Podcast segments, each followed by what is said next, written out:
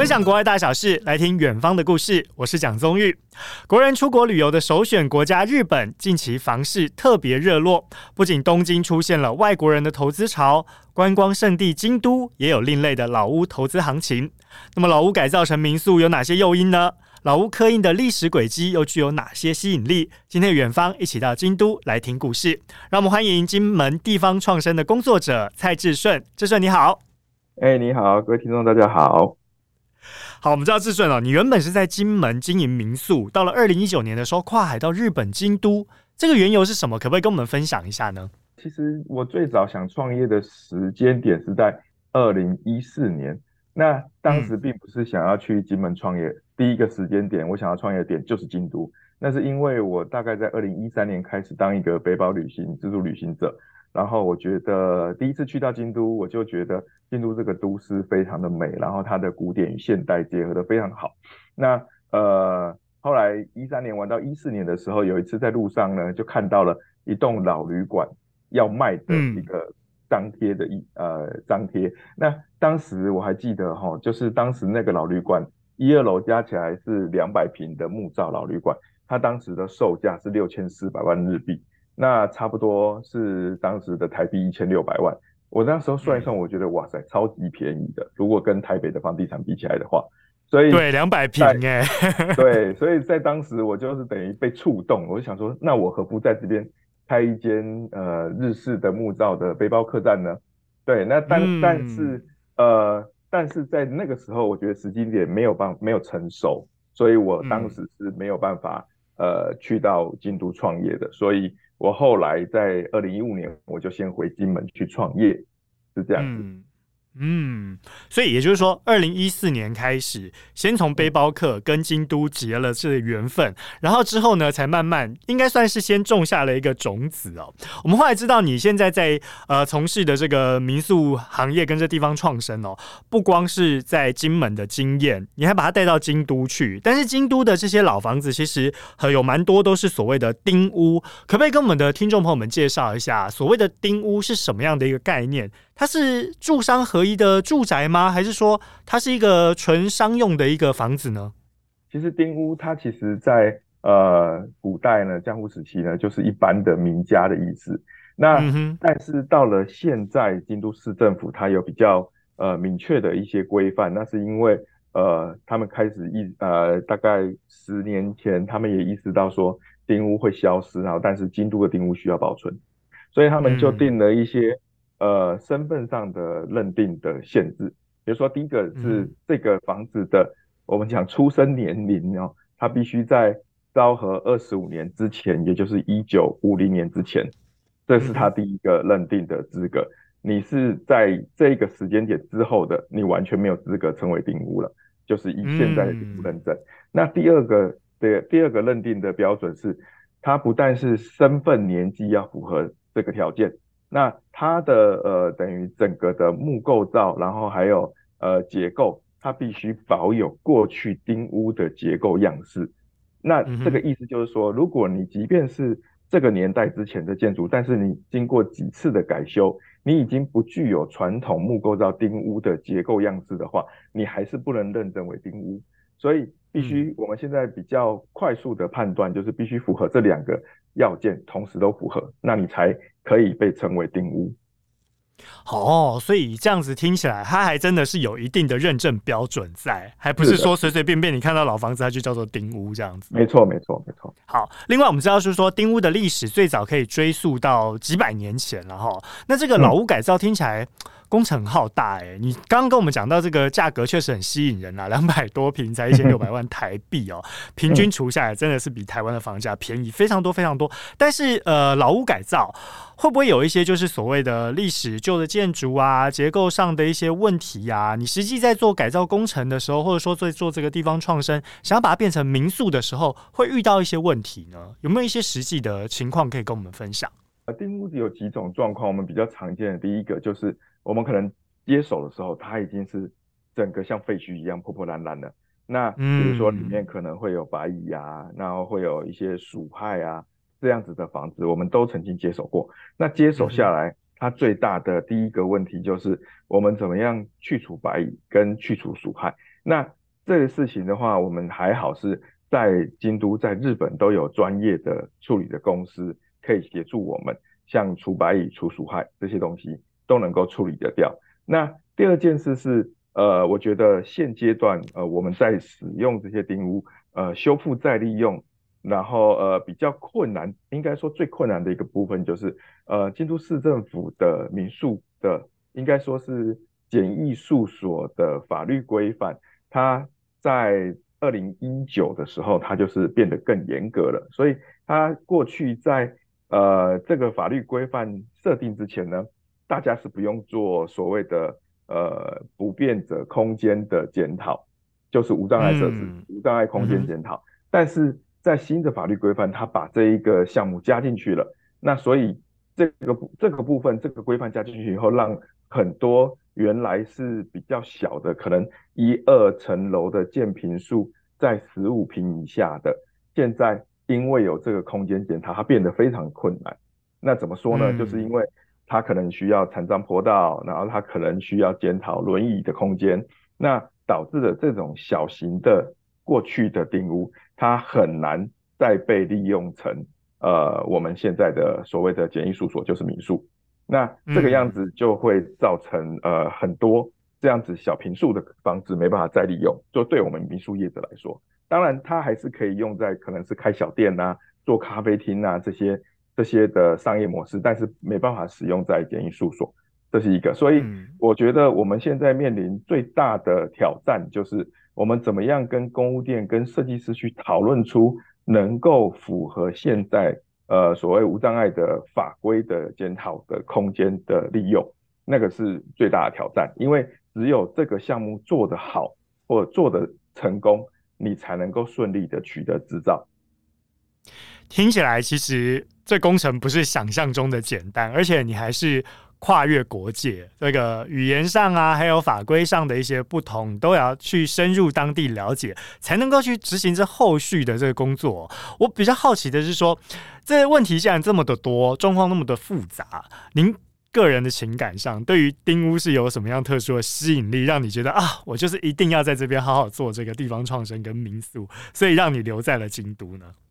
其实，呃，老屋改造再利用这件事情呢，在台湾大概发展也十多年了。那就在台湾刚开始如火如荼的发展这个项目的时候，其实当时我就很有兴趣。只是在那个时候我还是个学生，所以呃，环顾一下手上的资源，其实也做不了太呃太多的事情。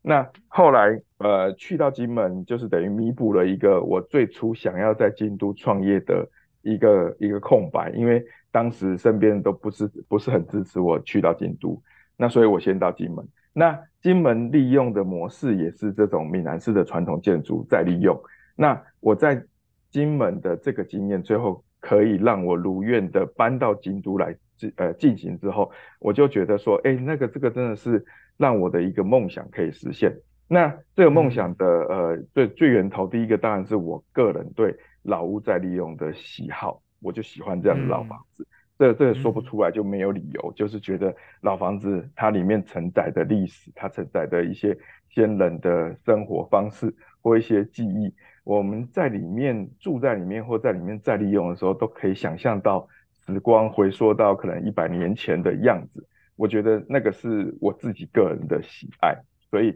这就是我后来一直一直在老屋再利用上的一个最原始的一个起点，可以说是其实心中住了一个老灵魂嘛？也差不多是这个意思哦。好，我觉得这个很有趣的是说，你在改造过程当中，你刚刚跟我们讲到，你特别钟情老屋哦，特别对于里面的历史轨迹跟这历史刻痕，也会特别触动你这样子。然后我就看到了一些相关的讯息，有说到，因为丁屋里面你刚刚讲到的哦，可能看起来像废墟，但是里面一定有很多老旧的物品。通常一般人如果处理这个旧屋啊，或者说我今天要处理一个老房子啊，都会觉得说啊，里面好多旧的东西我用不到，都会用。当成这个废弃物来做处理，但你反而选择哎把它承接下来。那你承接下这些旧有物品，或者说甚至这原呃时代久远的这些古物，用意有哪些呢？真的是你讲到一个我们很特别，我自己个人在京都很特别的经验哈，就是我们一般在京都买人家的房子，嗯、那呃他们我们通常买到都是整个房子是清空的，因为嗯呃，在日本的买卖市场就是他们把房子卖出来，里面的所谓的家里面的垃圾啊、家具啊这些东西是必须清空才可以卖给后面的呃买家。那我为什么有机会去承接到一栋呃一百二十年左右的老房子，然后它里面充满了呃这一百二十年来这个家庭在里面生活的家具啊，然后或者是留下来的文书资料啊，这件事是呃一呃我觉得也蛮有趣的，就是是因为这个家族它里面的人哈，我们都会再说明是蛮有趣的人。那比较可惜的是，这个家家庭里面的呃长辈过世了，但是。他的后代，他没有直系血缘的后代，他只有养子。那这个养子可能就对这个房子，或甚至对这个家庭啊，他的养父母没有什么情感。那所以他就把这整间的所里面呃所有的东西呢，都要当成垃圾去清掉。那当时我们在看房子的时候，我一走进那个房子，我就觉得哇，这里面对我们来说，它都是宝贝啊，因为它的。生活的轨迹可以追溯到一百年前，你甚至里面会有一些像呃点打火石，然后呃就是在没有打火机的年代，没有火柴的年代，他们还从打火石这种东西就开始就保留起来，然后甚至里面还可以保呃里面可以找得到大概呃一百年前他们手写的一些毛笔字的一些文书记录，那还有呃里面的一些呃家具类。那更不用说了。那我我也是第一次见到说哦，在没有自来水的年代，这样子的老房子里面，那个先人的智慧怎么样去创造他们的自来水？这件事蛮有趣的。就是他们可能会在屋顶上装置一个呃铁箱，然后让那个铁箱利用重力把水直接往下流，然后就自己创造了家里面的自来水。那这些东西我。当时就是我看到这个房子里面，我就觉得哇，这些都是宝贝，我不希望它被呃这个养子卖卖房子养子给清理掉，所以我当时就提出一个说，呃，我跟你买这个房子，但是我我希望你这个这些家财这些你认为的垃圾你都不要丢掉，你全部给我。那就是因为这样，我就承接到了一栋这么这么呃承载着这么多过往历史的一个宝贝的房子。那当然。接下来我们整理这里面的这些器物、家具、文书或者是衣服，我们当然花费了很多时间跟能力。但是，呃，就我看到这个家庭里面的呃过世的最后一个男主人，那比较有趣的哈，他的身份是京都的呃，可能是最最第一代的仲介业组合协会，就类似工会的理事长，等于他创他自己创了一个。京都的呃仲介业的的工会，那他是第一任的理事长。那另外一个呃就是女主人，她是呃可能是京都的日本的日本舞的舞技的大师了，因为年纪蛮大的。那我怎么看得出来呢？那是因为他有很多手绘的就日本舞的一些呃跳舞的稿子，就是像像几格漫画这样，他去分解日本舞的动作。那除了这个这个手稿之外，那我们还看到了很多他的徒子徒孙，他教出来的学生每年写给他的年贺，所以就可以看得出哦，原来这个家的女主人她其实过去是一个日本舞的大师，所以这整个家族的历史，我我当时觉得，如果就这样把它丢掉了，那真的是太可惜了，所以我我就陆续呃跟在当时半年前，我就跟台湾的学术单位联络，那当时。中研院的呃台湾史研究所就认为说，哎，那这样子他们对这些呃文史资料，他们觉得很有趣，所以他们就说他们愿意暂时的让我把这些文史资料寄送到他们的所上，然后由他们来判读，跟他们的研究领域相不相关。那现在这批资料现在是在台湾的中研院呃所收藏保管的，对，那所以整个的这些房子对我来说，我觉得就是非常的有趣。第一个是。呃，它本来就是我的兴趣，哦，我就喜欢这样处理老房子，然后我又喜欢承接这些古老的东西，所以这整个的呃，我在京都做的这些事情，我到目前为止都是觉得是非常有趣的的项目跟内容。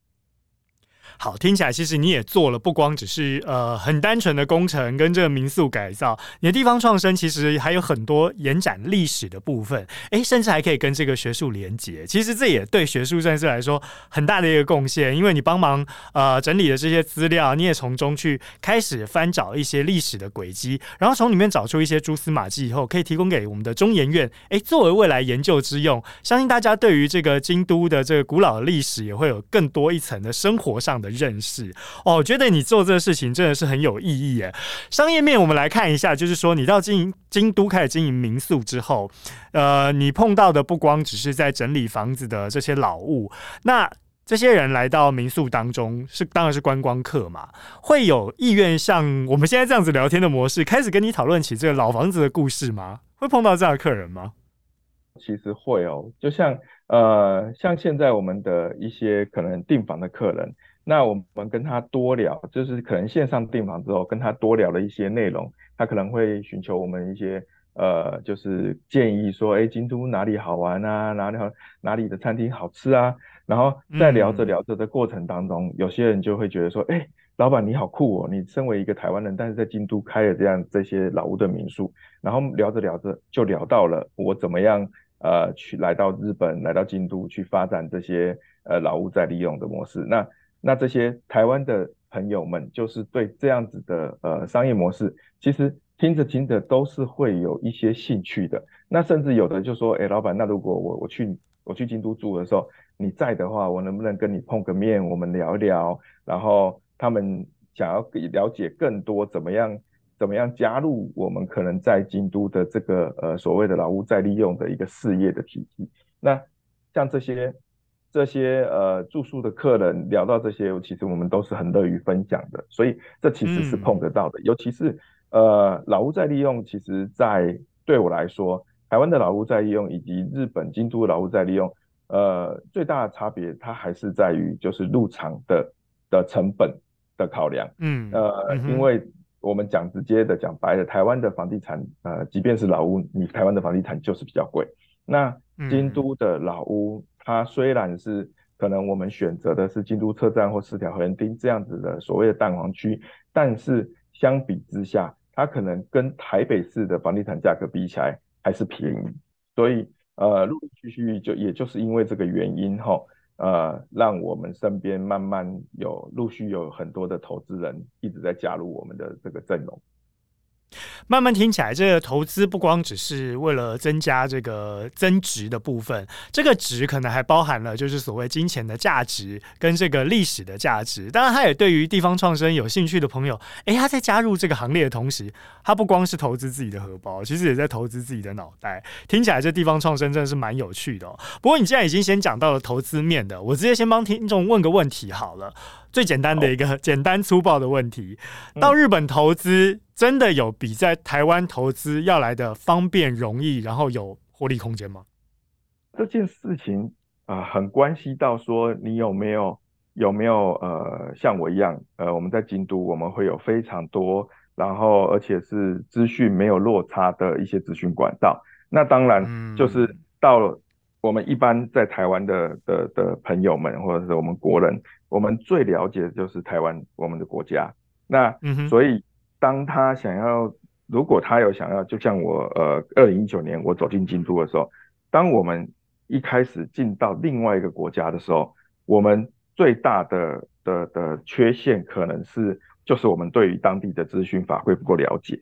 那但是要像我一样，我呃在那边住了一阵子之后，我就了解在地的当地的法规。了解了解当地的风俗民情，然后建立我们的合作厂商。所以，就后续对我来说，过了一年的时间，我在做呃这样子老屋再利用的相关的知识背景、资源、人脉，我就有了。那呃，再回过头来讲，我们台湾的朋友们，如果一开始想要，不论是呃可能买东京的大阪的房地产啊，或者是是。呃，来投资京都的民宿啦，我觉得最大的一个前期的困难点就是资讯不够充分，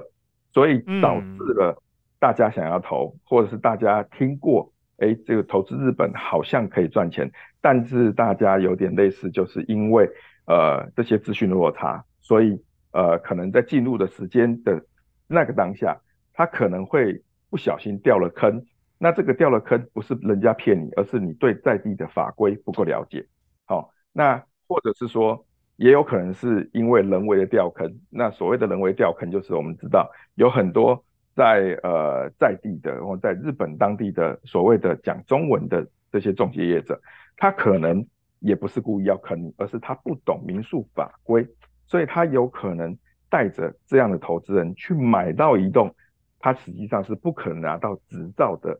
这样子的房子。但是你也不能怪这个中介，因为他确实不懂民宿经营，所以他不懂民宿法规。所以有很多的呃资讯落差的状况，导致了呃我们很多我听到的很多的台湾的朋友过去在进去投资日本的时候，那就是会失利。那其实就是这些资讯落差。嗯、那你的你刚刚的问题是说，那我们台湾人投资日本跟投资台湾，呃，获利的差别的话，我我自己的感觉跟我们实际的经验是，呃，第一个，台湾的房地产真的是贵到，我觉得至少在呃京都跟大阪、东京，我的房地产价格我不熟，因为我没有住过东京，就不敢乱讲。嗯、但是至少在京都跟大阪关西地方。这两个不错，就是蛮大的都市的房地产价格跟台北比起来的话，都没有台北高。那所以一样嘛，就是我们做任何生意，我们都是先算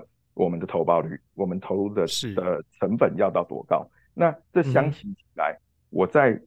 呃日本在京都的投资的成本就会比我在台北投资的成本还要低呀、啊。那相对来说，嗯、我的投报就会比在台北的投报还要高啊，对不对？那这个是我们已经实际下来经营的，我们的经验上取得。但是你再讲回来说，如果台湾的投资人想要新进这个市场，那他就要很小心了。为什么？因为我们刚刚有提到了，他可能会找错中介，因为中介法规、民宿法规不懂。那他也有可能是因为自己的资讯落差，所以导致了他买到一个可能不好做生意的地方。这些这些种种的资讯落差，我觉得。都必须呃透过有经验的带路人，我所谓带，我称为带路人，因为像我自己没有中介的执照，所以我自己没办法在日本做中介业。可是我有中介公司的朋友，以及我自己在京都经营我们这个事业的的经验，那这样子结合起来，我们等于算是算是一个不错的带路人。所以呃，跟我接洽的投资朋友或者亲朋好友，他们就可以很清楚的知道说。在怎么样的先决条件之下，他们可以投到呃是会是会赚钱的一个物件上。那这个相相对起来，如果真的能够安全的这样子投在这种稳定可以拿到执照又可以稳定经营的房子的上面的时候，他作为一个纯粹的投资人，不是成为经营者，是纯粹的投资人，他在呃获得投报投投报率的数字上就会比台湾的漂亮。嗯，所以听起来，如果真的要去投资哦，这是双重价值啦，就是资产加文化的增值。然后很重要，你刚刚其实提到，就是说，如果真的想要呃重要的这个中介，也就是带路人跟这个熟悉法规的这个资讯落差，必须要先去弭平。这样你才能够确保说你的投资相对比较有保障。然后你刚刚讲到东京，你比较不熟。我们倒是最近有一个联合报数位版有个报道，特别发现到一个趋势，就是说日本房市最近特别热络，加上这个日元汇率偏弱的关系，所以在二零二三年下半年开始就出现了很多中国大陆的投资客爆买的情况。诶，这也导致首都东京房价飙涨百分之五十，哇，这真的很恐怖的数字哦。除了带动日本房市以外，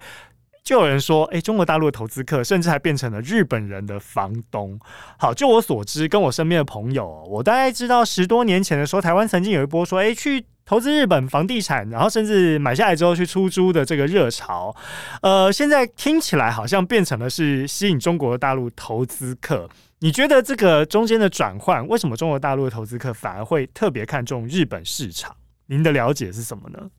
其实，呃，现回答这一题以后，我我先回答你的题目好了，就是中国大陆投资客为什么会看中日本？其实我们身边接触到的中介业者也有东京的，也有大阪，也有京都的。那呃，这些中介业者陆陆续续传达出来的资讯是，其实呃，中国现况是非常的不好，国他们的国内现况非常差，所以他们是极尽可能的把他们手上有的资金能够外移就外移。那他们外移到我们别的国家我不清楚。那外移到日本的首选，那第一个就是一个刻板印象，呃，我就是东京嘛，首都嘛，再来是大阪嘛，因为大阪现在的议题多嘛，话题多，有赌场啊，有环球影城啊，然后还有是世博这些的这些活动，大概都是大阪这个城市在争取。那呃，讲回来，你说京都对他们来说真的是排第三哦，因为我们接触到的状况是排第三，那是因为。我们还是讲到为什么呃那个呃他们为什么第一名是东京？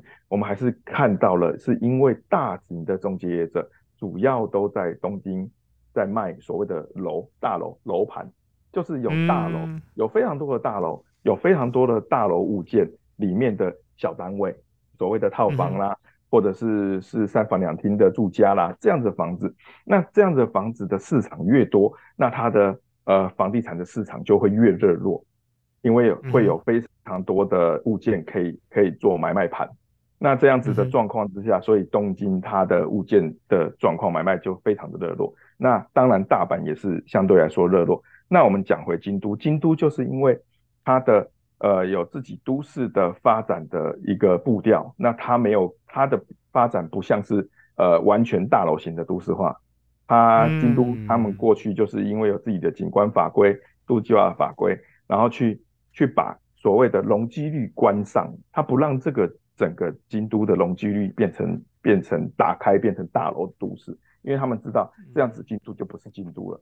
所以京都相对来说跟这里另外两个都市比起来，它没有所谓很大的楼盘的买卖房买卖盘，所以过去想要投资日本房产的就不会考虑到京都来了。对，那但是我觉得现在比较有趣的是，哦，也刚好扣到您刚刚的一个问题，其实慢慢的也有所谓的对岸的中国的呃带路人在京都像我一样落地发展。那这样的带路人，他其实在去年底真的也带进了一波呃来这边买房的中国资金。我为什么知道呢？嗯、因为我在我设定的呃京都车站跟四条园丁。呃，努我我们是很努力在经，我们的团队很努力在经营这两个地段的所谓的中介业的关系，因为我们想要取得好的物件嘛，嗯、所以我们要跟不同的中介业者要有很好的连接。那其实我们在去年十一月、十二月就看到了，我们过去虽然说经营的很不错的地方的中介业者的关系，但是在去年的十一月、十二月的时候，我们发现，哎。我们可能过去可能可以看到一个物件，可以考虑两周甚至到一个月，但是在去年十一月、十二月的时候，我们没有这种考虑时间。为什么呢？因为我们看到了呃所谓的 中国的投资人，他们会用行李箱带着现金直接到中介公司去去买房子，所以我们连谈的机会都没有，他们直接就是现金拉着就去到人家的的中介业者里面就直接买掉了。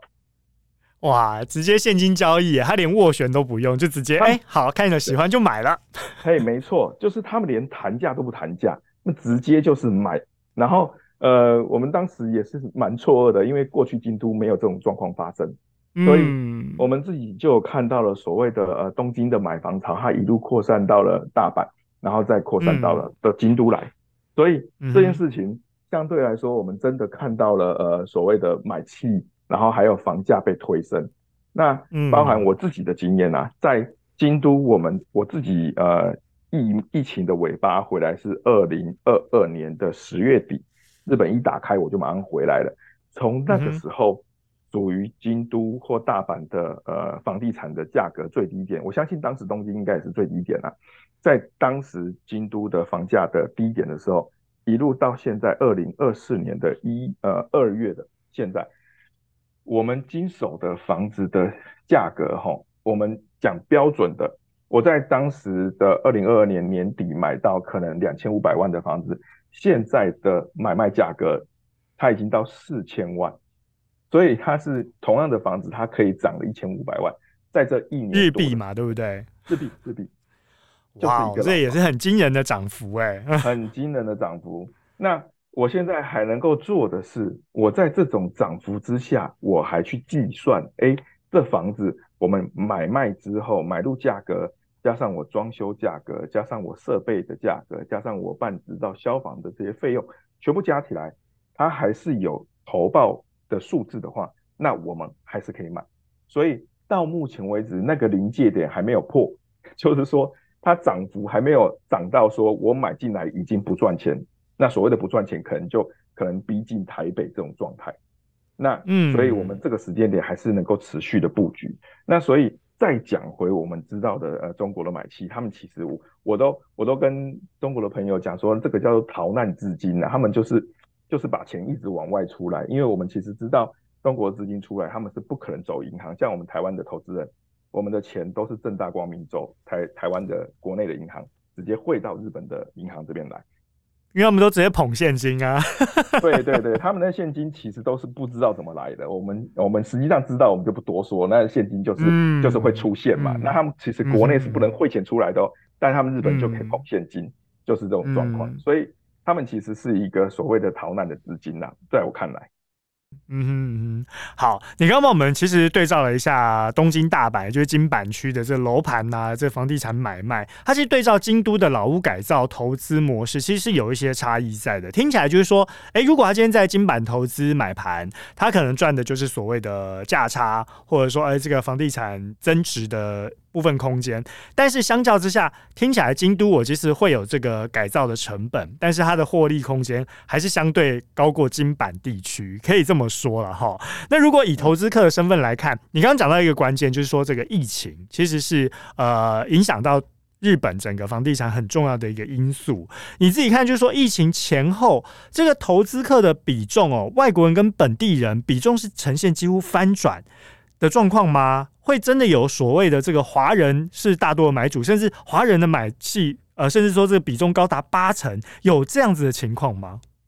哦，这件事情刚好在呃去年的时候，公视节目来访的时候，呃，我们、嗯、我们刚好也找了呃在地的行政书士来一起受访。那当时行政书士就有提到说，那现在真的是疫后来买这些京都老屋的。它主要都是呃所谓的华人，就是呃可能是中国、台湾、新加坡、香港这样子，这个就是所谓讲中文的投资客。那他现在遇到，他当时也就直接说了一个比例，他说中国的投资人找，就是他现在在当时办理民宿执照，中国的投资人占八成，然后其他的占两成，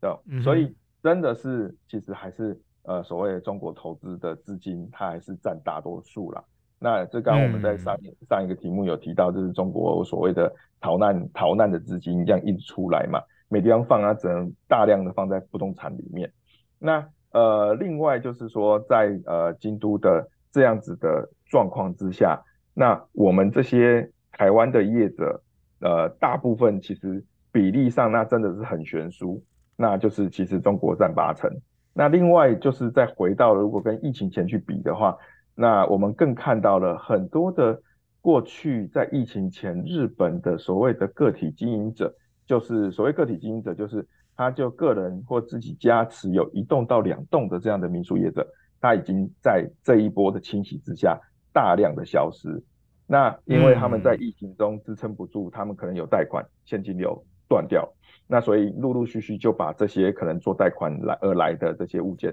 抛售掉。那包含我们，我们这边，我们团队，我们在呃二零二二到二零二三年，我们也去收购别人就是倒闭的民宿，我们也收购，只要位置好，我们都收购过来。那所以，嗯、呃，陆陆续续我们看到就是这样子的个体户的业者，那就是真的是大量减少，而是开始往这种所谓的呃集团式的这个经营者去集中。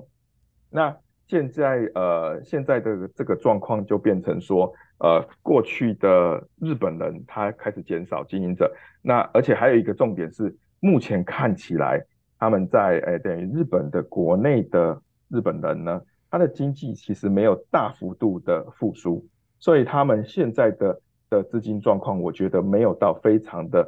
的好，所以那就导致了现在这个时间点，我们的房价持续被推升，但是。日本的居民或日本的国民，他们已经很难跟上这种房价被推升的脚步了。嗯，所以其实要这么说吗？华人又在 日本帮他们创造了一个 房市的经济奇迹，但是这也造成他们很大的压力哦。我我想问的一个是说，呃，说了这么多，这个外国人在京都投资啊，甚至说这个去经营民宿啊，你们在当地碰到的当地日本人，他们对于诶外国人来投资，或者说外国人来经营民宿，态度是怎么样呢？是赞成，还是说会有一些反弹的声音？OK，好，这分这也要分那个业者啦，像像我们配合的、嗯、呃中呃中介业者啦，或者是呃书市啊，就所谓的代书业者啦，或者是呃公务店啊、整修房子业者，他们当然都是持着乐观，然后愿愿意非常乐意合作的态度。我怎么说呢？因为就是他们就是靠这些工作去赚钱的嘛。所以他们这些业者其实是很乐于跟我们合作配合的，那大家共享这个事业的的利润嘛。那当然我们会遇到所谓的街坊的邻居，那尤其是我们知道京都它有分区嘛，那所谓的上京区呢，就是京都古代，然后最最最应该说比较自豪自己是传统京都人的一个区域啊。那在这种区域，如果你不小心在所谓上京区买到了房子，那你想做民宿，你可能会受到周边居民最严厉的杯葛。那虽然说你在法规上你可以合法的取得执照，但是这些当地的居民哈，会让你没有什么好日子过。每一次、每一次、每一次的公听会上，一次一次一次的刁难你，就是希望你做到什么，做到什么，做到什么。要你签所谓的不平等的 不平等的合约，就是说你在什么状况之下，你应该要怎么怎么样；你在什么状况之下，你应该怎么怎么样。所以导致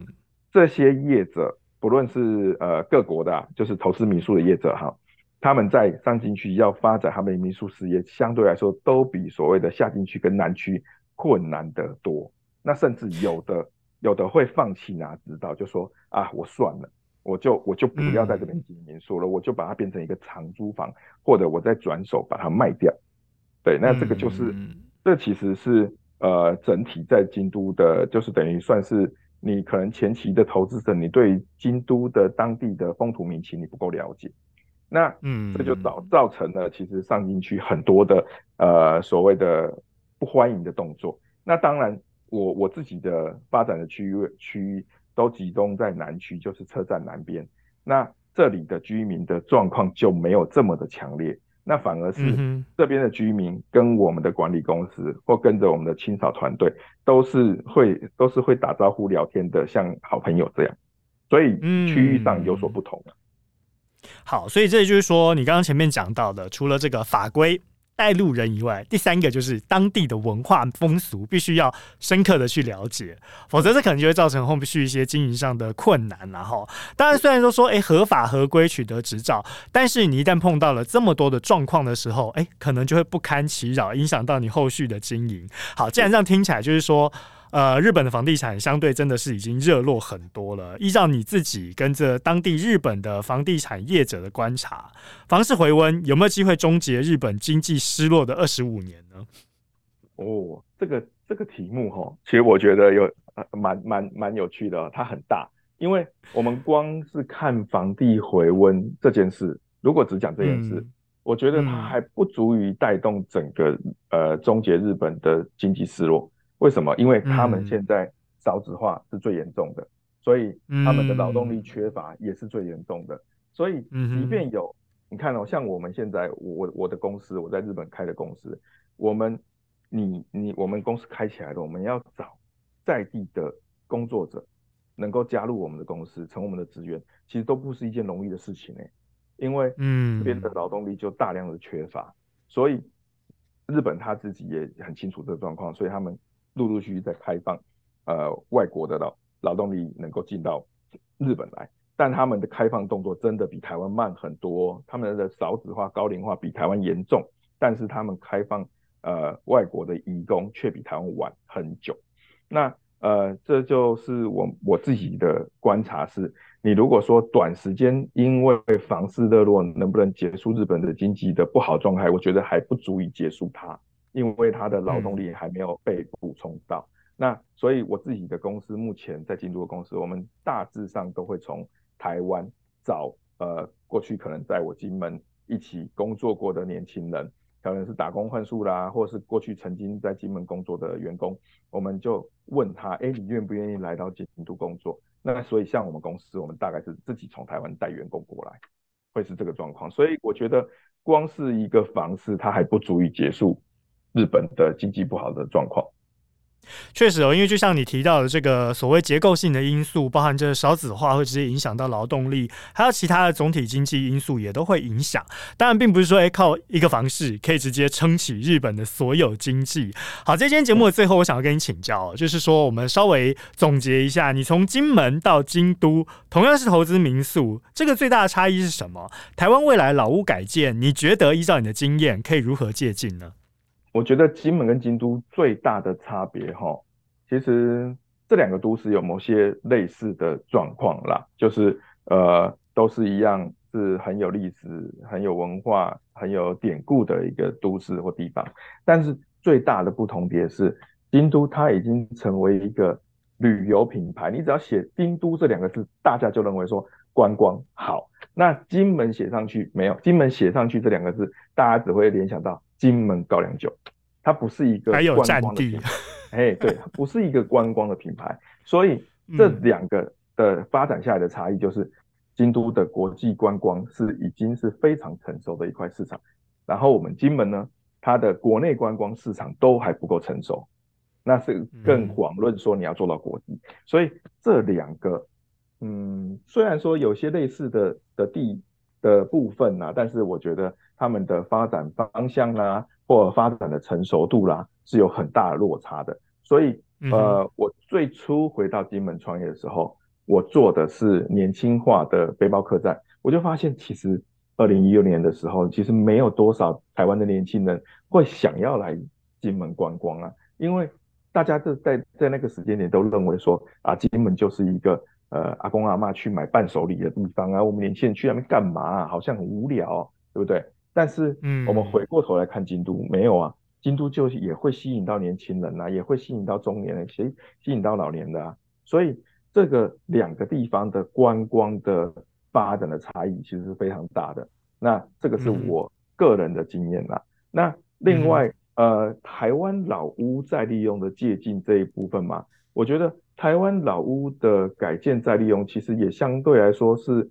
是成熟的。的算蛮成熟的地方了，那只是说，我觉得最大的差别还是在于我们刚刚讲到的，呃，如果我们说把京都视为一个观光品牌，那台湾整体来说，它是不是也能够成为一个所谓的国际观光的一个品牌？那我们刚刚已经比较过了京都、金门，那如果我们把京都视为是一个观光的成年人，那我认为金门是观光的幼稚园，那。台湾的话，整体的观光，我觉得大概是介在说，呃，高中生或是到大学的阶段吧。就是他如果要跟上京都，他当然还需要再更努力。那只是说，呃，我们的老屋的再利用，在国内其实我觉得已经算是呃成熟了。那只是说，怎么样再把台湾这个品牌推向国际，然后成为一个良好的让大家。都知道，然后也愿意来观光的一个观光品牌，这个我觉得倒是可以呃多加借鉴这个印度的怎么样的实作的一个模式。嗯，不过志顺刚刚确实讲到一个重点，也就是说，诶，台湾既然在老屋改造上面哦，已经算是相对成熟，而且也有十多年的这个经验了。那么对照之下呢，剩下的应该只剩下。我们的政府怎么用政策去导引，然后呢，把这观光品牌给做出来，甚至行销到国际，这才会是接下来老屋改造，呃，可以作为一个底气，打响国际招牌的一个契机。今天非常谢谢我们的蔡志顺，也就是地金门地方创生工作者，来到我们的远方，也希望呢，下一次有机会，我们再跟您多聊聊日本。今天非常谢谢志顺来到节目当中。好，没问题，不客气，谢谢。谢谢志顺，也谢谢大家今天的收听。我们远方下次再见喽，拜拜，拜拜。更多精彩的报道，请搜寻 VIP.UDN.com 联合报数位版，邀请您订阅支持。